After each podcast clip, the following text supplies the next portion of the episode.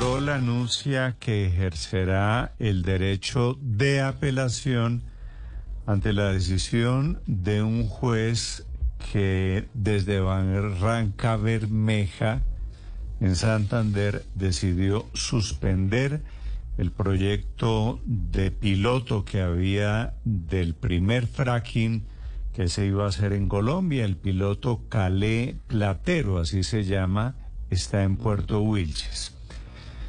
Doña Rosa María Mateus es la representante legal de Afro Wilches, que es la asociación que presentó la tutela que le está ganando el pulso hoy a Ecopetrol. Señora Mateus, buenos días. Buenos días. ¿Cómo están ustedes en Puerto Wilches hoy? Bien, gracias. Bueno, yo les saludo desde la ciudad de Bogotá. Eh, nosotros fuimos las, los abogados que acompañamos a Wilches en esta acción de tutela.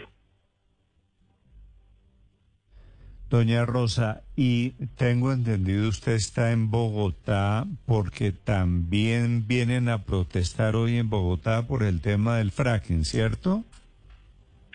Hoy las comunidades que podrían resultar gravemente afectadas por este tipo de pilotos van a estar aquí en la ciudad de Bogotá en, en, unos actos eh, pues para llamar la atención y visibilizar la situación ante el país. Ok, van a hacer protestas en Puerto Wilches, van a ser en Barranca Bermeja, en Bucaramanga y en Bogotá. Doña Rosa, ahora, ¿por qué son las movilizaciones, las protestas de hoy si el proyecto ya vía judicial con la tutela que ustedes presentaron quedó suspendido? Bueno, porque realmente no es un tema que finiquita con, con la decisión que toma la, el juzgado de Barranca Bermeja. Es un tema que compromete muchísimos asuntos que como país hay que valorar y reflexionar. Es un tema que hasta que no se dé eh, pues un, un, final realmente a este tipo de, de proyectos de iniciativas. Van a continuar siendo una fuerte preocupación, eh, sobre todo y teniendo en cuenta la cantidad de países en el mundo, en Europa y en Estados Unidos, eh, donde se ha prohibido esta técnica y no es posible dejar abierto ninguna posibilidad para que el gobierno de turno siga insistiendo en algo que representa muerte y que no es posible que permitamos en, en, en Colombia. Esta tutela realmente lo que hace es garantizar un derecho a la participación, a la consulta que tienen estas comunidades, eh, pero por supuesto que pueden continuar con esta iniciativa y no es lo que se pretende no suceda. Ecopetrol efectivamente tiene tres días hábiles para impugnar el fallo ante el Tribunal Administrativo de Santander, cosa que efectivamente me confirman desde Ecopetrol es lo que van a hacer. Pero quiero preguntarle, ¿desde hace cuánto existe esta corporación Afrowiches, doña Rosa María? Se lo pregunto porque... Esa fue una de las razones por las cuales no se realizó ninguna consulta previa, porque al parecer no había ninguna comunidad étnica ni minoría con la cual hacerla. ¿Desde hace cuánto existe la corporación? Bueno, mira, las comunidades eh, afro de este país hay que tener en cuenta, parten de un autorreconocimiento y el hecho de esta de estos argumentos y de esta impugnación que va a presentar Ecopetrol, eh, que justamente su argumento más fuerte es ese, que desconocía que existía la comunidad afro, eh, pues realmente se cae de su peso porque hay unos derechos de petición que ya había contestado Ecopetrol previo a todo este procedimiento, entonces no pueden decir que no los conocían.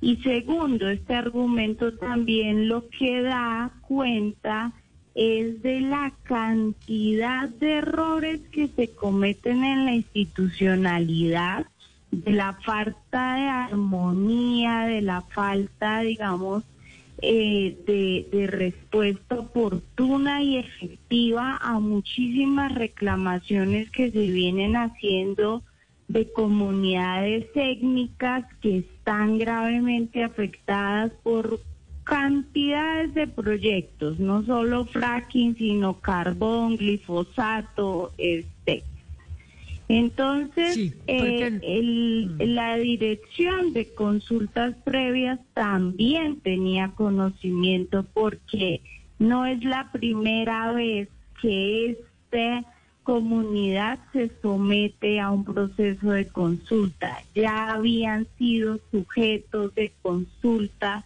para otras temáticas y eso da cuenta, digamos, de la situación eh, tan irregular que estamos advirtiendo en varias de las instituciones y entidades de, este país.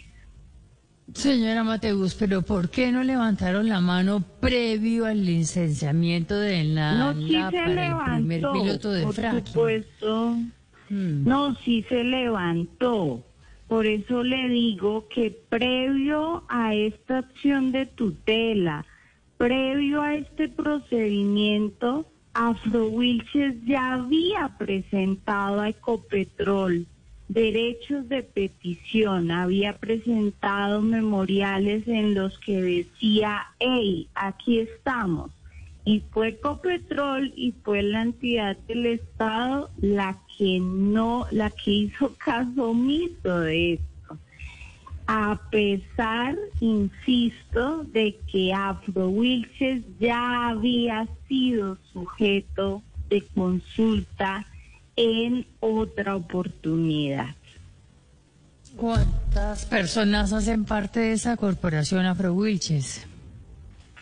Son aproximadamente ciento, más de 150 familias que en este momento están articuladas en ese autorreconocimiento como comunidad afro, que están en una lucha incansable porque se les reconozcan sus derechos y frente a lo cual nosotros decidimos por eso jurídicamente también activarnos teniendo en cuenta que se les ha desconocido un derecho fundamental como lo es el de la participación y la consulta previa, libre e informada. Señora Mateus, eh, ¿tiene Ecopetrol, la ANLA y la Dirección Nacional de Consulta Previa del Ministerio del Interior 48 horas para citarlos, para sentarse a conversar con ustedes? Esas más de 100 familias que usted dice están en ese sector, ¿están dispuestas o de tajo van a rechazar este proyecto Cali? Miren, el proceso de consulta es algo que tiene que cumplirse a cabalidad con una cantidad de requerimientos y de requisitos. La comunidad no puede ponerse en este momento a correr como lo ha pretendido Ecopetrol y otras entidades, porque lo que observamos también y el análisis que nos deja esta situación es que hay un afán impresionante y que lo que se advierte es que en unos tiempos límites eh, que, que jamás se aplican para cosas del Estado, eh, en estos casos sí lo quieren hacer de manera rápida.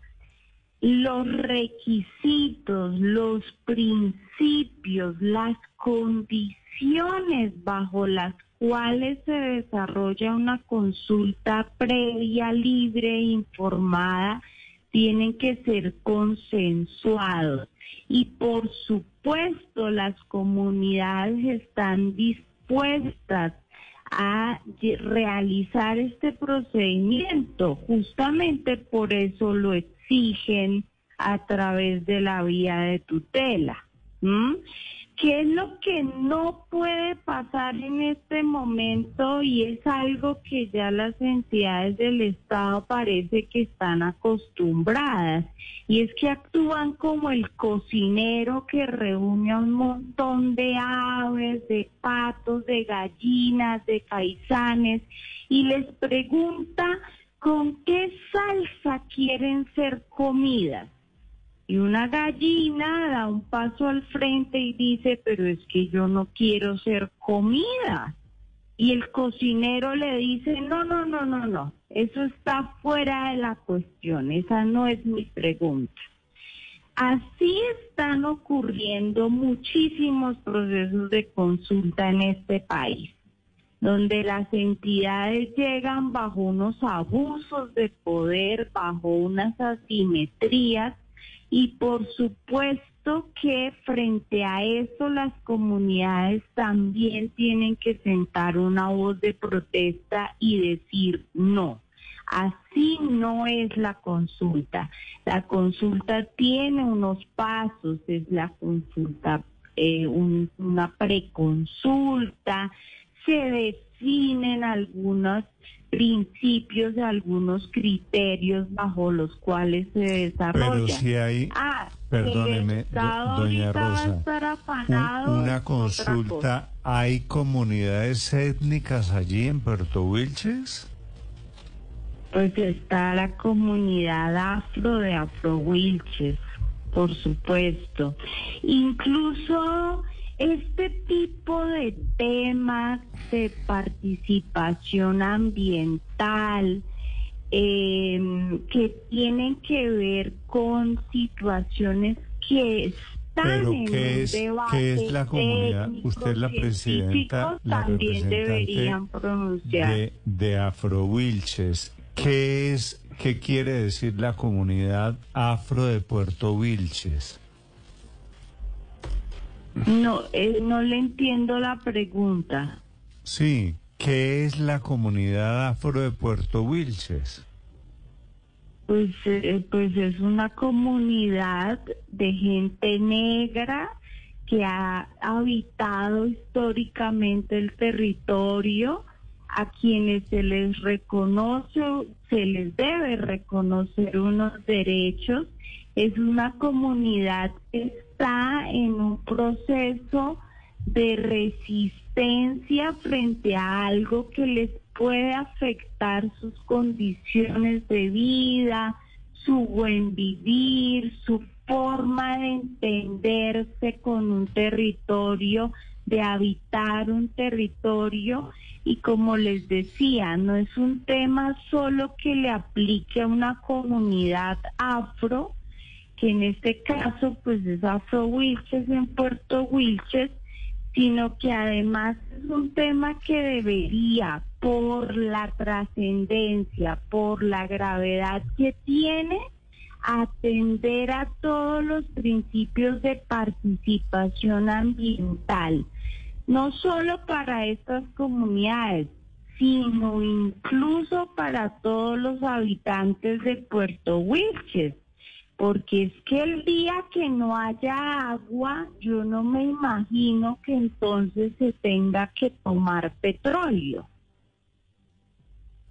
Pues eso es en teoría lo que va a decir el, el para eso es el proyecto piloto para saber si hay esos efectos o no, ¿no? No, no, no. Los efectos están absolutamente comprobados. No hace falta que a uno le digan, venga y se toma un poquito de agua con un poquito de veneno a ver si le hace daño. ¿Sí? No, en efecto, hay unos estudios técnicos y por qué, por qué creen que ya el fracking ha sido prohibido en una cantidad de países en Europa ¿Y por qué Ah, creen que podría hasta en el Pero, señora Mateus, Estados Unidos Podría preguntarle qué cree, por qué cree usted que el fracking es permitido en una cantidad de países en todo el mundo. No, es prohibido, prohibido en, en varios países. Y se permitido también en varios técnica, países. Exacto, y donde se aplica esta técnica es donde se ha podido advertir la cantidad de daños y de situaciones perversas que se generan. ¿Por qué repetir un error? ¿Sí? ¿Por qué generar unas condiciones que van a generar unas afectaciones y unos daños que nos van a impedir en el futuro una soberanía alimentaria, que nos van a pe- impedir en el futuro contar con unas fuentes de agua limpias. ¿Por qué permitir algo que, como les digo, ya está demostrado que hace daño? Otra cosa es el debate, por supuesto, eh, a quienes sobre todo siempre se les da la voz y es a una academia y a unos científicos y expertos cooptados, ¿no? Y esto lo hemos visto no solo en el tema de fracking, también en glifosato, Ah, no, pero- pero también sí. en explotación Pero- de carbón. Pero si a usted le parece que, que la ciencia está cooptada, es decir, es la ciencia la que nos debe decir la verdad de todo esto. No, no ¿Cómo no? necesariamente. ¿Cómo no? Es una articulación transdisciplinaria, que es algo que no se ha logrado entender.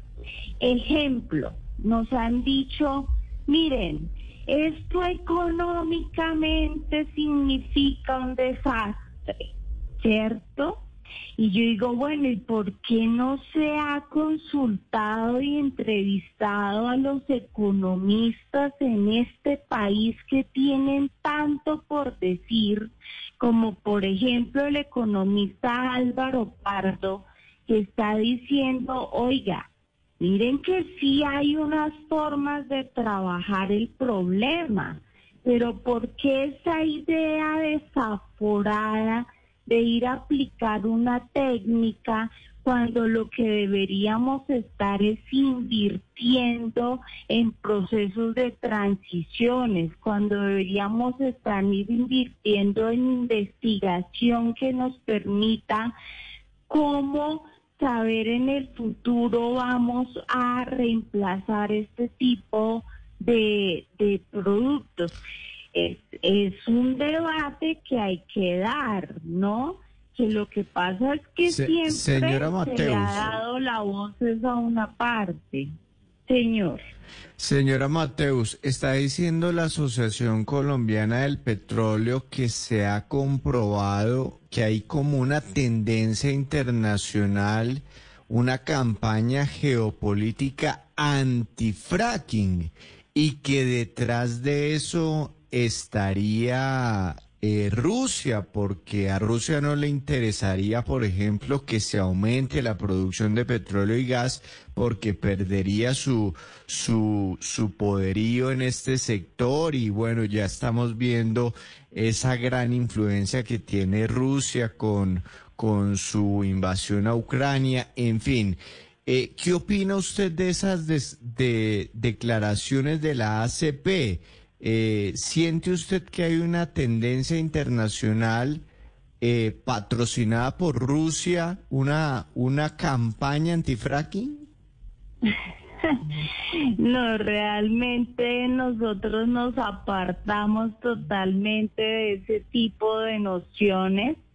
Contra el fracking se han eh, posicionado resistencias de comunidades y de pueblos enteros que lo que no quieren permitir es que les, les sigan dañando sus territorios y afectando sus modos de vida. Y pues claro, obviamente que una parte tan interesada en este tema puede salir a decir pues lo que quieran, pero otra cosa son las realidades que se viven territorialmente, las comunidades que están advirtiendo que hay otras formas de verse y de relacionarse en el mundo y que definitivamente frente a una situación de crisis climática, frente a todo lo que se ha advertido desde Naciones Unidas, eh, pues hay otras formas que tienen que ser escuchadas y sí hay muchas otras alternativas. Eh, y ese sería como el llamado a que estas alternativas y a que a estas comunidades se les dé voz y se les escuche en esas propuestas tan interesantes que hay para hacer frente a una situación de crisis. Em, esto no es un tema que esté eh, contradiciéndose a partir de la guerra Rusia-Ucrania. Esto es un tema que se viene años contradiciendo y es una excusa, digamos, en este momento relacionarlo con Rusia y todos estos debates globales que hay cuando en efecto aquí en Colombia la Alianza Libre contra el Fracking lleva trabajando muchos años para posicionar eh, el peligro al que estaríamos expuestos una última pregunta, señora Mateus. Si hoy recibiera usted una llamada de Ecopetrol y, le dijera, bueno, sentémonos y miremos, esto es lo que queremos hacer, esto es lo que eh, queremos, este es el propósito del piloto, ¿ustedes aceptarían una, una reunión, mirar qué se va a hacer, estar dispuestos a, a charlar con la compañía? Es que les toca, les toca hacerlo y al Ministerio del Interior y a la ANLA y a otra cantidad de entidades les toca sentarse con las comunidades. Les toca abrir los espacios de participación real y efectiva que se garantizan a través de una cantidad de normas y de leyes en nuestro país. Y nosotros acompañamos a las comunidades en esa exigencia porque es que por algo existen estas normas y estas leyes y no es posible que se siga flexibilizando y que se sigan excusando en que es que yo no sabía que ustedes estaban porque definitivamente ese diálogo, ese debate, esa reflexión pero con garantías y sin abusos de poder y sin la cooptación, es lo que se tiene que realizar. Entonces es que les toca. Desde Afro Wilches, esta es la representante, su representante legal, hablando del fracking con sus posiciones, sus propuestas sus ideas. 8.31 minutos. Señora Mateus, gracias por estos minutos. Hasta luego, Néstor, y un saludo para toda la mesa de trabajo. Y tienen movilizaciones previstas hoy allí en Barranca Bermeja, en Bucaramanga y en Bogotá.